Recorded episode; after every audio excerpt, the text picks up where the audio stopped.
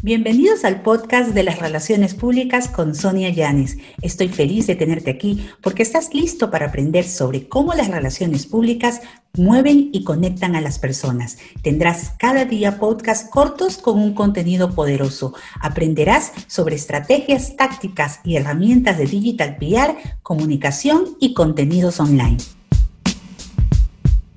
Hola, bienvenidos todos a una nueva edición de PR Coffee. En este segmento entrevistamos a protagonistas del mundo de las relaciones públicas y la comunicación digital. Hoy tengo como invitada a Sofía Mestanza. Ella es directora de comunicación de la agencia Engage y nos va a contar un poco más acerca de su experiencia y el tema que hoy vamos a tratar con ella, que son las relaciones públicas y la tecnología. ¿Cómo están vinculadas? ¿Cómo estás, Sofía?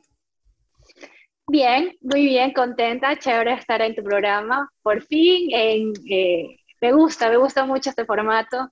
Eh, va muy de acuerdo a mi personalidad y también muy de acuerdo a, que, a esta onda de tecnología y relaciones públicas, que, que, es algo que hago casi, bueno, es algo que hago todos los días. Claro. Cuéntanos un poquito de ti. Eh, ¿Cuál ha sido tu experiencia y cómo se da este vínculo con la tecnología? Yo llevo alrededor de unos 13, casi 14 años, si no es más, en el área de relaciones públicas. Yo empecé a trabajar en medios desde los 18 años. Eh, tuve mi primera experiencia en medios de comunicación en una, bueno, siendo asistente personal de una importante persona aquí en, en, Ecuador. Y ahí aprendí lo que era relaciones públicas, gracias a entrevistas que a veces yo tenía que ayudar a los periodistas eh, para que ellos tengan el contenido, ¿no? En aquella época. Eh, y me gustó mucho, trataba mucho con relacionistas públicas y dije, esto es lo que yo quiero para mí y me incliné a la gestión de medios de comunicación. Porque quizás para los que nos están escuchando no saben que nosotros acá en Ecuador sí hemos estado como cinco años atrás respecto al desarrollo de las relaciones públicas en, en otros países. Después de la pandemia y Igual todavía no hemos salido por completo de la pandemia. Ha cambiado mucho. Todo está en entornos virtuales, nos conectamos a través de una pantalla. Ya las ruedas de prensa ya no son lo que son. Las entrevistas tampoco no ocurren. Antes era impensable que un vocero eh, llame por Zoom o conteste de su vehículo una entrevista para un medio, cosa que no se ve bien, pero igual ahora lo aceptan. Eh, dime, ¿De qué manera estos, estos, estas actividades en relaciones públicas que antes se hacían en presencial ahora cambian a virtual? Y yo como relacionista público debo manejar eh, e, estas nuevas herramientas adicionales, tipo Zoom, tipo eh, quizás el, cómo hacer este, la escucha social de las noticias, porque ya no es en los medios tradicionales, sino en medios digitales, respecto a ese tipo de, de apoyo digital y cosas que debo aprender hoy en día. ¿Cuáles serían? Primero que todo es saber eh, cómo es manejar bien las redes sociales, eh, saber, incluso un dato súper chévere es que eh, nosotros ya no solo trabajamos con medios de comunicación, también trabajamos con líderes de opinión y trabajamos con influencers que somos apoyo en las agencias de marketing de influencer marketing, porque oh, los periodistas ahora también son medios de comunicación. Es importante que si en ese momento hay una tendencia que están hablando sobre eh, algún cliente tuyo o incluso de tu propia carrera, tú tienes que saber y tener las alarmas en ese momento activadas para ver qué está pasando, qué están diciendo estas personas. Ha cambiado, sí, ha cambiado un montón. Creo que en Ecuador, realmente en otras partes del mundo ya es algo muy normal. Deben aprender a usar bastante bien el WeTransfer, no solamente Zoom, porque las empresas, eh, las multinacionales no, no, trabajan muchas veces con el Zoom, ellos trabajan con el, el Google Meet, me parece, por una cuestión de seguridad. Entonces también hay que saber las herramientas que, que, usamos. Creo que también es importante invertir en eso. La gente siempre eh, quiere comprar, quiere, quiere tener la, la, gratuita. O sea, creen que con eso es suficiente y no, no es suficiente. Esto es, esto es parte de nuestro trabajo y creo que es importante invertir, comprar las, la licencia y, y tenerla. Créanme que al final uno se va a sentir más tranquilo. Ahora los periodistas, por ejemplo, puedes subir todo a un enlace de Google Drive y puedes incluso entre equipos, puede que yo haya subido algo mal y no tenga en ese momento cómo arreglarlo, puedo decirle a una de mis compañeras o a la coordinadora, corrige ese boletín de, prensa rápido en este momento. Entonces ella tiene el acceso para coger y ambas personas incluso escribir un boletín de prensa al mismo tiempo. Entonces son cosas que, habilidades que es importante no solamente para el relacionador público, sino también para los periodistas. En el caso de los voceros, los voceros es verdad una, una, cosa que tú dices, ahora, ellos están dispuestos a dar entrevistas desde sus casas o desde sus puestos de trabajo, pero realmente en el fondo no se ve bien. Eh, yo creo que también tienen que invertir un poquito de dinero también en la parte visual porque la gente nos trata como nos, nos, ve y eso es una realidad. En el tema de escucha social y monitoreo, que quizás muchas veces los relacionistas públicos están acostumbrados a contratar a una u otra empresa de monitoreo, ¿qué tan necesario es, es tener este tipo de, de software, este tipo de apoyo para el desempeño del trabajo en el día a día? Más aún ahora que tenemos hasta también que monitorear por ejemplo, eh, a los influencers y saber cómo están ellos eh, a nivel de escucha social. Ya se habla de, tener que monitorear más cosas. Nosotros, en este caso, voy a hablar de manera personal, nosotros usamos un software que es propio, que analiza a los influencers. No, no, no, no lo hacen porque el influencer realmente le vaya a servir, sino lo hacen porque le agrado, le cae bien o, le parece un buen tipo. Por un tema de conexión, de que a lo mejor es porque es el es el esposo, la esposa, el amigo, o está en el mismo canal o en el mismo programa de... A veces funciona así, ¿no? Sí, a veces, sí, funciona así. Y la otra es que ese es, como está en el top, ese influencer, creen a veces las marcas que sirve para todo y realmente no sirve para todo. Y eso también es una cosa importante. Hay que diferenciar entre un influencer y un generador de contenido. Entonces, ¿qué es lo que usted quiere como cliente? ¿Quiere generar contenido con su producto o quiere que el influencer use el producto o, y se tome una foto, hable con su comunidad o quiere que el generador, de, la persona que genera contenido, que también son influencers, diga cómo usar el producto y sea, y sea interactivo. Entonces son dos, son dos polos totalmente diferentes. Entonces, un influencer es una persona que no necesariamente está hablando de, tu producto, pero tú puedes mandarle el producto y puede decir, pues, probemos si me gusta, ¿ya? Y lo hace, lo prueba, lo muestra a su comunidad. Pero a veces ese influencer no tiene nada que ver con ese tema. Entonces yo creo que el software nos da la capacidad de ser imparciales, realmente imparciales. Es decir, estos influencers a mí me sirven y tú vas con, donde el cliente decir, estos me sirven para hacer mi trabajo. Son cosas que no se dan en el país, en, Ecuador, no se hace de esa forma. Son muy pocas las empresas que usan inteligencia artificial para hacerlo.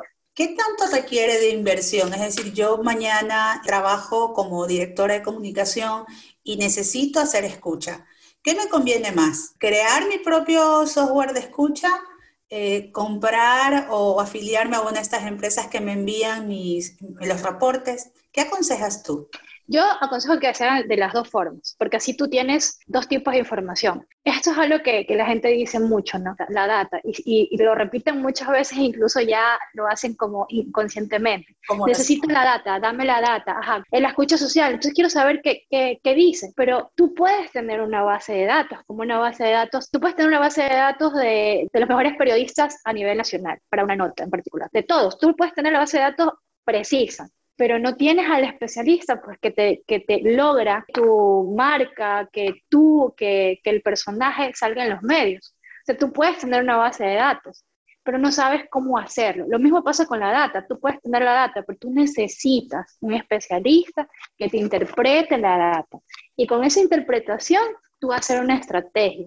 Entonces yo sí creo en la hiperespecialización. Eso es súper importante. Yo estoy en este momento especializándome mucho en lo que es marcas de bienestar, marcas de todo, ya industrial. Yo ya me quiero ir especializando en esas partes para yo saber qué hacer, porque yo voy a estar todo el tiempo comunicándome y sabiendo qué está pasando en el medio. Entonces es como crisis. Me parece muy respetable. A mí, créeme que antes me encantaba ahora ya me llevo una vida después de la pandemia con más calma, decía, a mí me encantan las crisis, a mí me fascinan las crisis, pero a la larga es duro y necesita un especialista que haga crisis. Un relacionador público no es un todólogo, es una persona que hace de todo. Entonces creo que los directores de comunicación, los DIRCOM, también los relacionistas públicos, sincerarse y, y decir, yo no sé qué hacer con esta data, yo necesito un especialista que me interprete esta data. Claro, necesito apoyo, ¿Para qué? Para saber qué mensaje voy a enviar y cómo voy a mandar ese mensaje. Y ojo, la data cambia todos los días. Y los, números que te da, por ejemplo, el INE, el INE hace estudios y te manda una data, te manda un porcentaje, te dice el 87% de personas en el Ecuador no tienen una buena alimentación. Te estoy dando un ejemplo, ¿no? Pero yo, ¿qué, qué hago con esos números? ¿A mí para qué me sirven? Necesitas a alguien que te interprete esos números nos suelen llamar a nosotros, en este caso a mi socio Juan Carlos Salazar, lo suelen llamar los medios de comunicación a entrevistarlo a él para dar una opinión sobre personajes públicos o personajes del área de, televisión o del área, eh, ¿cómo es?, de música o a veces también de áreas económicas. Le preguntan, ¿usted cómo ve a esta persona que se está moviendo en, los en, en las redes sociales? ¿Cuál es la aceptación de, de la gente? Entonces, él entra y, y, él tiene data, porque nosotros tenemos un software. Sacamos ese software y él la interpreta y al momento de dar una entrevista o dar una opinión sobre el personaje, él se basa en la data y él hace su interpretación. Entonces dice, por ejemplo, este personaje tiene una acogida de tanto, de tanto, ¿cómo es? De tanto... De tanto, de, tanto de tanto alcance, eh, antes estaba así, ahora va a estar así. La tendencia dice que puede llegar acá, pero todo dependerá de lo que él, eh, de las acciones que él tome. Entonces, esa es una interpretación y ya entregas números puros y duros al periodista y el periodista se nutre de eso y dice, sí, es verdad, nunca lo había visto de esa forma. Y claro, él comienza a explicar un poquito, les interpreta y le dice, esto es lo que está ocurriendo. Y ellos, al tener también la otra parte de la moneda, dice, es verdad, no lo habíamos visto de esta forma. Entonces, necesitas un especialista que interprete la data. Entonces, sin data no puedes crear una estrategia.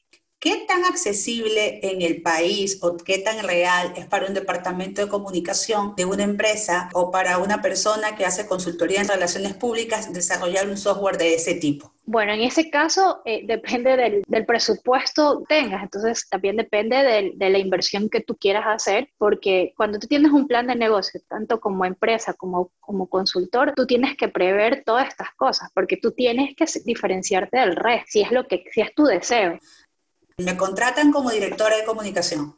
Dentro de mi presupuesto anual debo tener o el monitoreo, la escucha social o el desarrollo de un software que me dé ese, esa fortaleza, ¿no? Así, así es como tú lo planteas.